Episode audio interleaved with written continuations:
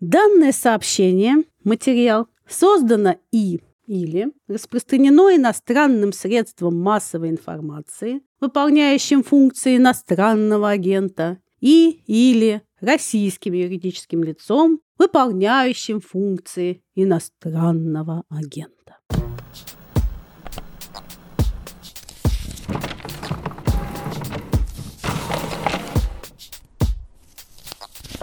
Здравствуйте! Это новый подкаст, который мы решили назвать «Предисловие». И я, книжный обозреватель «Медузы» Галина Юзефович.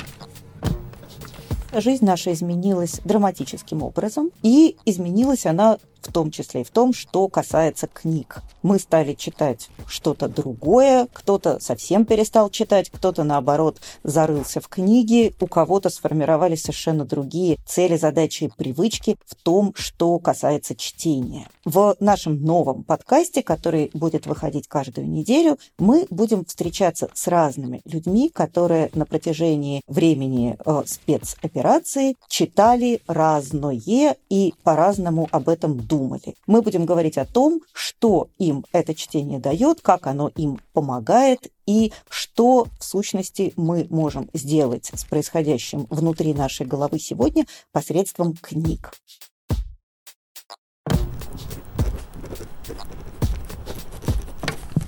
Нашим первым гостем, моей первой собеседницей станет э, политик и лингвист, преподаватель Юлия Галямина, которая значительную часть отчетного периода провела в спецприемнике, куда отправилась за выражение своей политической позиции. Юля, здравствуй, спасибо тебе огромное, что ты ко мне пришла поговорить. Всем привет! Спасибо за приглашение. Мне очень приятно в этом во всем поучаствовать и поговорить о чтении, потому что чтение в спецприемнике – это главное занятие. А расскажи, пожалуйста, как вообще устроен этот процесс? Есть ли в спецприемнике какая-то библиотека? Есть ли возможность читать электронную книжку? Есть ли возможность получать книги с воли? Как вообще устроена эта сфера? Ну, официальной библиотеки вот конкретно в этом спецприемнике нет, хотя есть спецприемники, где они бывают. Но есть такой набор книжек, которые оставили заключенные, вернее, это не заключенные, а административно задержанные граждане, и который хранится на специальной полочке в таком месте, где сидят охранники. И туда можно зайти по одному человеку, выбрать себе книжку и затем ее почитать и отдать. Никто не спрашивает у тебя эту книжку в конце, ее, в принципе, можно стащить с собой, если очень хочется. Но обычно книжки не утаскивают, потому что для последующих поколений. То есть это такой буккроссинг буквально. Да, абсолютно буккроссинг. И я как бы оставила сама там книжку. Большой толстый скандинавский детектив, который мне не очень понравился, но он достаточно увлекательный, но ничего сверхъестественное. А есть какой-то способ цензурирования этих книжек? То есть, если ты, не знаю, туда захочешь поставить, ну, даже вот не могу придумать сходу что, что 1984 раз... сейчас очень модно. Распространять. Ну, да нет, никто там не цензурирует, потому что, ну, я, например, там из тех книжек, которые были там, я прочитала, кроме одного детектива, довольно выходного, я прочитала «Прилетая над гнездом кукушки». Надо сказать, там достаточно содержание такое, что оно сподвигает на бунт э, внутри э, этого места. Спецприемники намного, намного лучше, чем там психиатрической больнице. С другой стороны, там никого не отпускают кататься на лодках и ловить рыбу. Но, в принципе, есть там достаточно, да, спорные моменты. Вот. Но и ты не можешь, конечно, никакие электронные книжки читать. Там вообще нет телефонов, телефоны выдаются кнопочные и на 15 минут в день. Да, ну мы все вспомнили, как пользоваться кнопками, как вообще нажимать смс набирать с помощью этих кнопок. Такое воспоминание из юности. А кто тебе приносил книжки? Мне книжки приносили все. Под конец я вынесла из спецприемника огромную сумку, из такую хозяйственную, из магазина, полную книг, которые я почти все прочитала. Там, может быть, две книжки не прочитала из тех, которые были. Потому что, как бы, я уже сидела под конец одна в камере, и мне больше нечем было заниматься, как читать, и мне было, ну, и писать еще. Я читала и писала. У меня был специальный график чтения, и я где-то по 500 страниц в день уже прочитывала в последние дни. Потому что Ничего развилась скорость очень... Да, я разогналась со страшной скоростью. И расскажи тогда, пожалуйста, как вообще было структурировано, организовано твое чтение в спецприемнике? Да, но сначала я хочу сказать тебе спасибо за советы, которые ты дала моим родным, что они купили книжки и принесли. Вот, ну и, соответственно, у меня было чтение разбито на несколько типов книг. Это книжки художественной литературы, но большая художественная литература типа Кизи. Я потом расскажу подробнее про эту э, часть. И это научная литература по теории коммуникации в основном. Это э, литература развлекательная типа детективов в большом количестве. То есть я читала исключительно... Это вот то, что я насоветовала. Да, да, это Галина. Такая полочка.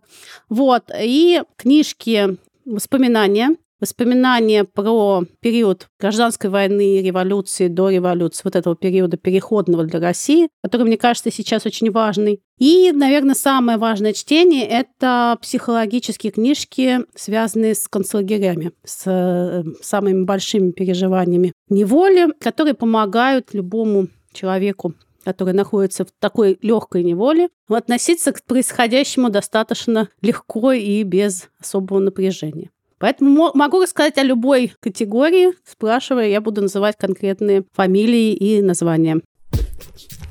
Примечание. Это специальная рубрика «Примечания», в которой вместе с партнером нашего подкаста, банком «Точка», мы будем советовать интересные книги. «Точка» – банк для предпринимателей и предприятий, поэтому наши рекомендации будут особенно полезны тем, у кого уже есть свое дело или кто подумывает его начать. Первая из этих книг «Сила момента» братьев Хиггс. В жизни каждого человека бывают особые мгновения, которые запоминаются надолго. Кажется, что они всегда возникают сами собой, без нашего участия. Но в действительности мы почти всегда можем почувствовать силу момента и извлечь из него максимум пользы. Именно об этом пишут в своей книге братья Хис. Отличным примером момента, определяющего будущее, может служить первый день работы в компании. Именно от него зачастую зависит профессиональное будущее сотрудника. Так братья Хис пишут о неожиданной проблеме, с которой столкнулась маркетолог компании John Deere Лани Лоренс Фрай. Руководство филиалов компании в Азии неоднократно докладывало, что у местных сотрудников быстро снижается мотивация, из-за чего они легко меняют место работы. Лани поняла, что избежать этого можно, сделав первый день работы в компании особым, запоминающимся и необычным. Помимо прочего, она добавила в сценарий интересную деталь. В первый день на рабочем столе новенького ждала модель самозатачивающегося плуга, выпущенного компанией Джон Дир в 1837 году, а рядом с ним карточка, описывающая преимущества этого технологического решения. Эта практика принесла плоды. Пройдя своеобразное посвящение, работники чувствовали более тесную эмоциональную связь с компанией, и текучка кадров заметно уменьшилась. Банк «Точка» – это финтех-компания, которая не стала скучной. В «Точке» 500 тысяч клиентов и 3 тысячи сотрудников по всей России. В «Точке» стараются не только сделать каждый день особенным для сотрудников, но и по-особенному относятся друг к другу. Одна из главных ценностей «Точки» – это беречь друг друга. В точке развитая и экологичная культура обратной связи, горизонтальная система управления, нет начальников и должностей. И в эти непростые времена Точка не останавливает набор, а для поддержки сотрудников проиндексировала все зарплаты на 20%. В компании нужны специалисты самых разных профессий – разработчики, аналитики, маркетологи и копирайтеры. А для тех, кто только начинает карьеру, есть открытые вакансии в клиентской поддержке и продажах. В точке вы сможете менять мир, делая его удобным для предпринимателей и чувствовать себя комфортно, получая белую рыночную зарплату. Также для сотрудников действует дополнительная медицинская страховка и нет привязки к офису. Можно работать удаленно из любого места. Узнать подробнее о вакансиях в точке вы сможете по ссылке в описании подкаста.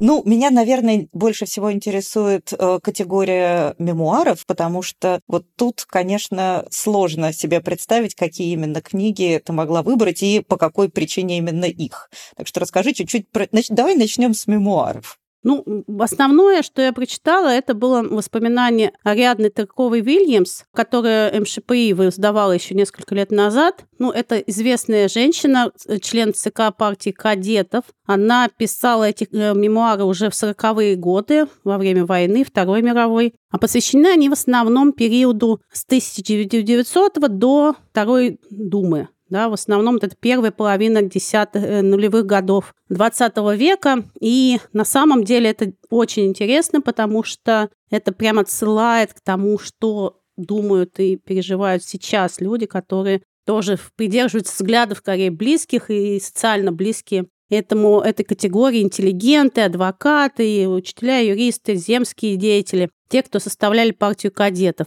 И много там интересных таких любопытных наблюдений о персонажах, которые тогда там были, но это на самом деле не так важно, потому что меня в данном случае э, э, интересовал даже не исторический контекст, а именно контекст совпадений с происходящим здесь. Там описывался, например, прекрасная история про то, как ее первый раз держали на митинге, демонстрации, как ее отправили в тюрьму, как э, порядки в этой тюрьме. Ну, тоже такое ненадолго, их тоже там на две недели, на три отправили, ну, то есть, или там месяц она продержала. Ну, это очень похоже на то, что было у меня. Насколько там отличались порядки, с одной стороны, в худшую сторону, в бытовом смысле, и в лучшую сторону, в смысле, в смысле вот как бы общения, как бы вот отношений с охранниками и так далее. То есть было совершенно другое восприятие э, политических. Здесь у нас сейчас политические относятся достаточно уважительно, но без такого как бы сострадания, со, не, даже не сострадания, а со, созвучности идей. А в то время люди, которые работали в тогдашних спецприемниках, они на самом деле думали то же самое, что и те люди, которые а, в них сидели. Но у меня был на самом деле такой опыт не в этот раз, а в девятнадцатом году, когда практически все мои охранники тоже были вполне настроены оппозиционно и негативно по отношению к а, происходящему в стране. И даже меня охранял один раз один навальнист, который так и признался, что он навальнист, очень просился меня охранять, чтобы со мной поговорить. Ему не с кем было поговорить, и он решил поговорить, это был в одном из Москв... подмосковных городов, у него не было сферы общения, и он говорил со мной, и очень был рад, что нам удалось в течение целого часа общаться на любые темы, потому что нас никто не слушал прости, это мне напоминает, помнишь, как Миледи, которая сагитировала своего охранника в 20 лет спустя, а, по-моему, описывается эта сцена, которая она убедила в том, что она невинная жертва и вообще пуританка, такая же, как и он, чтобы он ее отпустил. То есть ты выступила в роли такой Миледи буквально. Нет, он уже был сагитирован, но не мной. Но, знаешь, эту сцену я всегда использую в своих лекциях о коммуникативном сопротивлении к давляющим дискурсам, вот, и на сопротив... дискурсивному сопротивлению насилию. Когда я читаю лекции в Свободном университете или где-то еще, я всегда эту прям картинку даже с этой миледи из нашего фильма советского ставлю, потому что это, да, это такая история про дискурсивное сопротивление. Вернемся к Ариадне Тырковой. Я всегда думала, честно сказать, как же ей, наверное, плохо жилось всю ее последующую жизнь. Потому что э, мне кажется, что кадеты такая партия, которая должна была в наибольшей степени чувствовать себя каким-то нравственным банкротом. Они, прости за э, грубое слово, облажались по полной в этой книжке ты вычитала что-то такое, на что можно было бы опереться? Потому что, мне кажется, должна быть такая вот... Я не читала, а я читала, по-моему, предисловие. Мне казалось, что это должна быть такая прям сизая тоска об утраченных возможностях, об упущенном. Нет, но это совсем не тоска. Эта женщина была достаточно счастливым человеком, потому что она хорошо, удачно вышла замуж за вот этого Вильямса, как раз, который вторая фамилия. И, в принципе, у нее все было более-менее ничего. И, но это спокойный, очень хороший, с юмором написанный анализ происходящего. Там достаточно много таких сатирических, ярких характеристик ее соратников. Ну, с одной стороны, с другой стороны, много любви к тому, что происходило. Но про утраченные возможности она тоже рассуждает, хотя это не то, чтобы книжка, в которой прям вот четко раз, два, три. Там такое просто вот рассуждение, ну, просто как мемуары. Вот что в голову приходит, то и пишет. И там есть очень важный момент, который я вычитала для себя, и что очень созвучный моим идеям, и, в принципе, дает нам исторический урок, это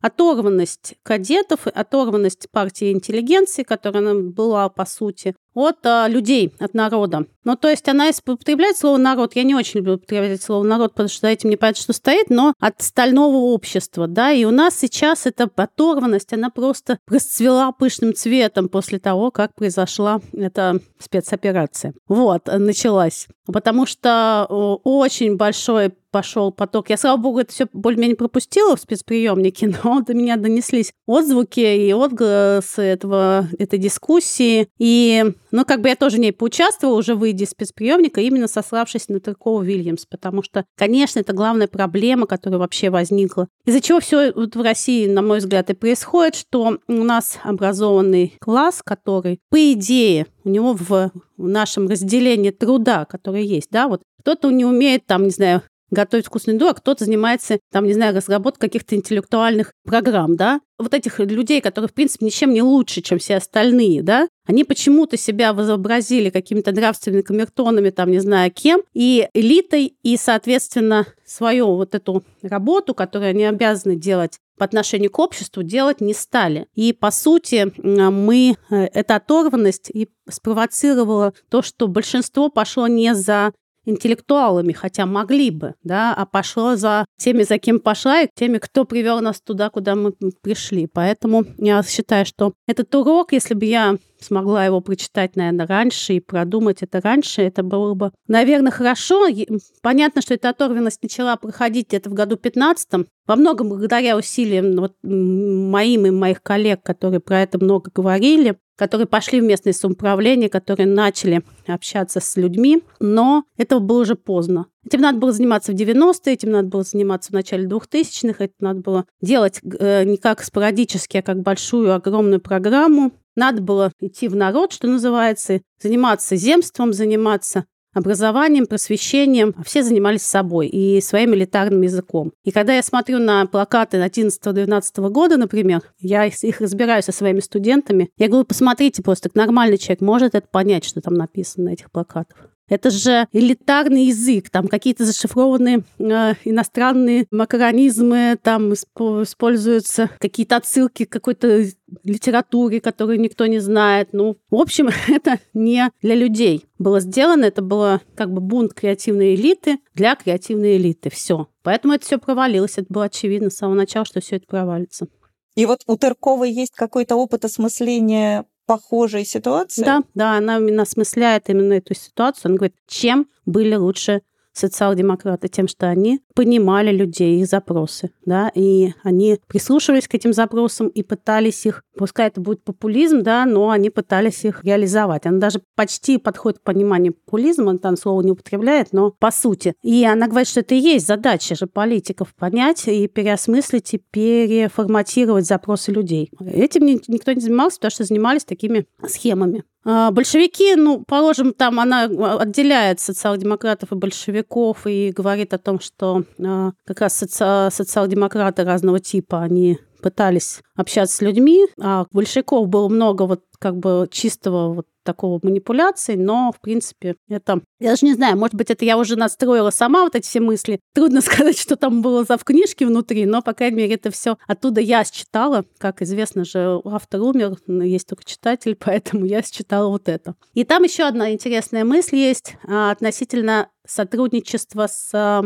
властями, относительно с нормальным Э, со, ну, по сути, сотрудничество со Столыпиным. Потому что там такая интересная ситуация сложилась, что вот революционный вот этот вот э, ажиотаж пятого года, он повлиял на кадетов тоже очень сильно. Они же были прям, ну, бенефициарами этого всего. И они не могли вообще не идти ни на какое сотрудничество. Первая дума провалилась ровно потому, что они вообще не могли сотрудничать.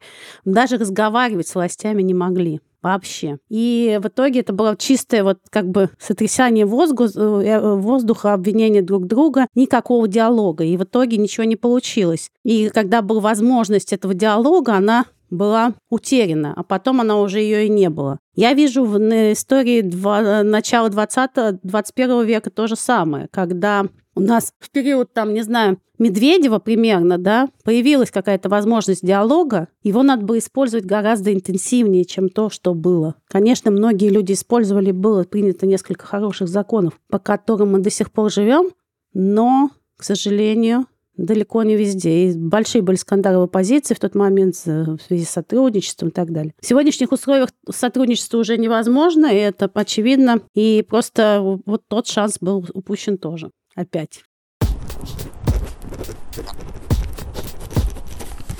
Хорошо, а тогда расскажи немножко еще про помогающие книжки в том разделе, который про психологов в концлагере. Что тебе из прочитанного из вот этого раздела показалось самым ценным и каким-то наиболее применимым сегодня? Ну, я читала Виктора Франкла, естественно, перечитывала, да, мне его подарили. У меня не было с собой этой книжки, мне не передавали, мне просто подарила ее девочка из другой камеры на прогулке, которая уходила. Она мне ее передала по наследству. Я ее не оставила, я ее взяла себе, потому что у меня дома на этой книжке не было, и она мне кажется, ее надо всегда брать с собой в спецприемник и ее иметь как настольную книжку в этих таких местах, или в СИЗО, или где-то еще. Вот. И еще я читала Эдит Эггер «Выбор». Не знаю, э, читал ли ты эту книжку или нет, но это даже... Я знаю. Это, я про нее много слышала, но нет, сама не читала. Да, эта книжка даже, наверное, покруче, чем Франкл, в том смысле, что она побольше и больше развивает почти те же самые идеи. Ну, и она менее на слуху, конечно. То есть Франкл — это такая абсолютная классика, которую, я думаю, ну, примерно все люди либо читали, либо хорошо знают в пересказе. Да, да. да. А она немного... Э, эту книжку написала она в 91 год. И это история про ее жизнь от э,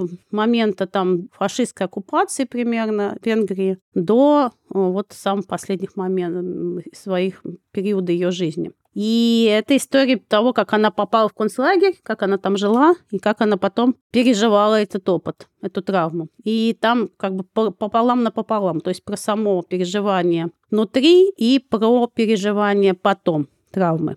И все это, это очень полезно и очень важно. И то, и другое для человека, который столкнется с государственным насилием. Вот просто все, кто боится государственного насилия, боится ограничения свободы, должны эту книжку прочитать. Это очень помогающая книжка. Почему? Значит, первое, э, что она дает, она дает опыт выживания в нечеловеческих условиях, или в нашем случае в условиях, где тебя ограничивают в твоих привычках, твоих там каких-то э, обычных бытовых потребности там в медикаментах, в еде нормальной, в гигиене, к которой ты привык, в общении, к которому ты привык, прежде всего, да, информации, к которой ты привык. У тебя все равно есть ограничения. Конечно, не такие страшные, как в концлагере, но это еще тоже помогает, что ты понимаешь, что с тебе еще не самый худший вариант, что с тобой могло бы произойти. Там самая главная мысль, что все, что с тобой происходит, происходит изнутри тебя. То есть э, все, что тебе дает силы, все, что дает тебе силы жить, это не то, твои внешние обстоятельства, это то, что есть у тебя внутри. И это помогает в самых сложных ситуациях, потому что ты начинаешь думать о том, что у тебя есть внутри. Это чувства твои к твоим близким, это твои переживания относительно окружающего мира, то есть возможности там увидеть то, что ты обычно не видишь. Вот в всех таких ограничительных э, местах ты начинаешь гораздо острее чувствовать жизнь. Если ты хочешь это делать, то ты можешь это делать. Луч света, какой-то ветерок, э, какое-то там, не знаю, облако, которое ты увидел, оно производит гораздо больше впечатлений, чем если ты идешь просто по жизни, ничего этого не замечаешь, у тебя ничего этого нет. Потому что есть немножко сенсорный дефицит такой, который нужно восполнять. Извини, перебью тебя на одну секунду. Мне кажется, что мы вот это все отчасти, по крайней мере, выучили во время пандемии. Потому что я вот вспоминаю эмоции, когда ты выходишь из дома с QR-кодом для того, чтобы куда-то поехать, и в этот момент ты вдруг весь мир э, представляется каким-то совершенно Ярче. радужно да, прекрасным. Да, да. Да. да, это точно, но просто тут у тебя есть свобода, а тут у тебя очень ограничено.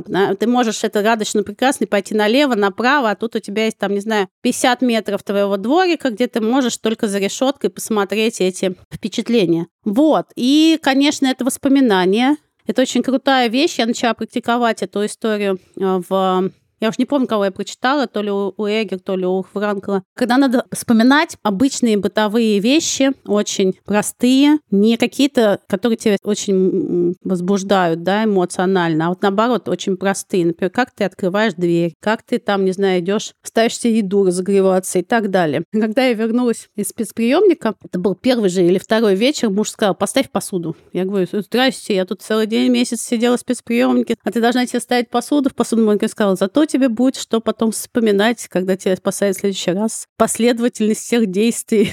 Вот. Оптимист у тебя муж. Муж у меня, да, он оптимист, но, в общем, он просто лентяй. А в некотором смысле, конечно, шучу. Нет, он очень хороший человек и не, не совсем не лентяй. Вот. И очень важно помогать другим. Это прям очень важная штука. Думать о других, помогать других, заботиться о других. И это тоже спецприемники очень хорошо работает. Когда ты у кого-то там начинаются проблемы психологические, ты начинаешь помогать другому, тебе становится самому легче. Но, в общем, есть определенное количество там пожеланий, там их еще больше. Я просто э, то, что мне наиболее близко и наиболее важно, выписала. И еще важная штука понимать страх это заменять любопытством. Мне очень нравится эта мысль.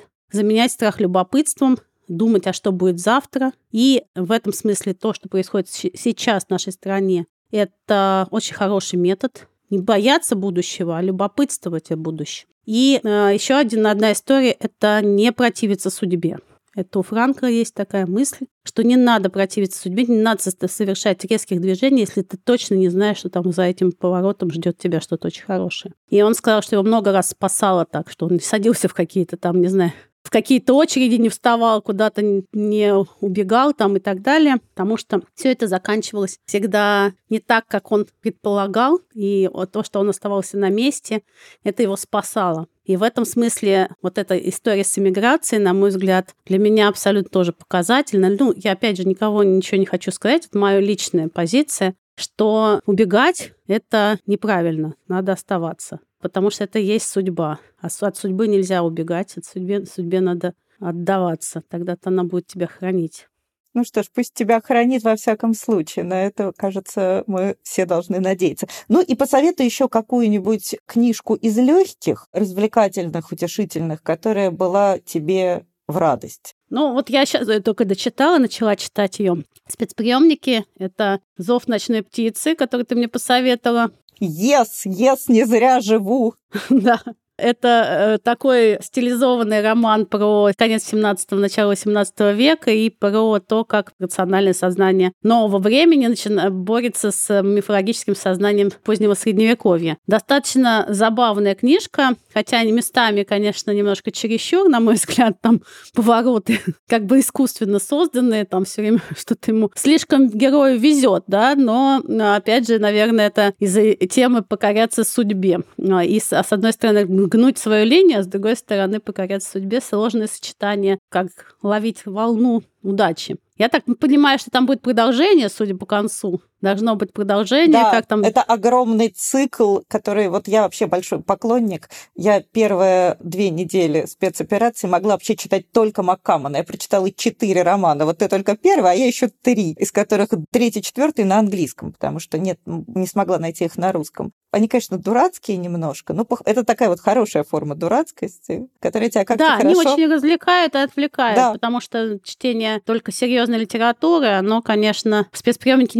неприемлемо, иначе ты загрузишься по полной, и тебе будет просто тяжело. Поэтому нужно там себе давать время расписание. Вот расписание очень важно для таких мест. А, четко знать, во сколько ты встаешь, что ты последовательно делаешь, для того, чтобы дни не ускользали от тебя, но с одной стороны, с другой стороны, что-то ты успевал. Потому что там, конечно, расслабон такой, что ты можешь целый день проспать и, в принципе, потратишь совершенно неэффективно это время, которое для тебя выделили для чего-то, судьба выделила для того, чтобы ты подумал, чтобы ты чего-то осознал и что-то стал делать в своей жизни по-другому. Может быть, я рассуждаю малодушно, Юля, но я очень надеюсь, что судьба тебе в ближайшее время не выделит еще много времени для подобных практик или выделит их тебе в каком-нибудь более приятном месте, а, дома, на родном диване или на даче, или еще в какой-нибудь приятной обстановке.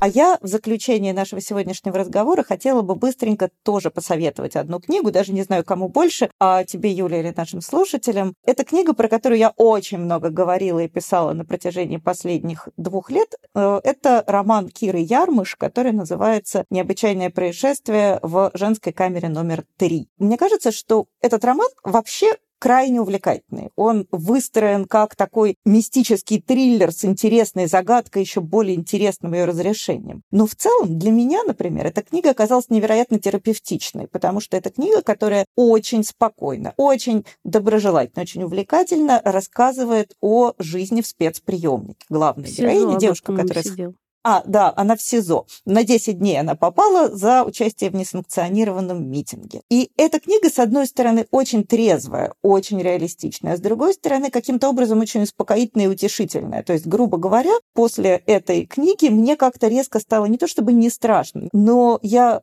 посмотрела на, этот, на эту жизнь как на жизнь, не как на ад, а как на жизнь. И это для меня почему-то было очень полезным и оздоровительным опытом. Мне кажется, это жизнь. Да, и то, что в этой жизни есть и книги, и отношения, и разговоры, и пусть это не совсем то, что человек выбирает, тем не менее это какая-то довольно тоже терапевтическая, как мне кажется, штука. Огромное спасибо тебе, Юля, за то, что ты пришла со мной поговорить. Приходи еще, береги себя, и будем читать книжки, обмениваться впечатлениями. Спасибо. Я надеюсь на новые советы, если вдруг что. Хотя ты не хочешь этого, но тем не менее, жизнь непредсказуема. Да, ты знаешь, все твои знают, где меня найти, так что если что, я напишу тебе новый список лучше прежнего. Но пусть это будет список для какого-нибудь другого приятного времени. Благодарим за поддержку Банк. Точка, партнера подкаста «Предисловие».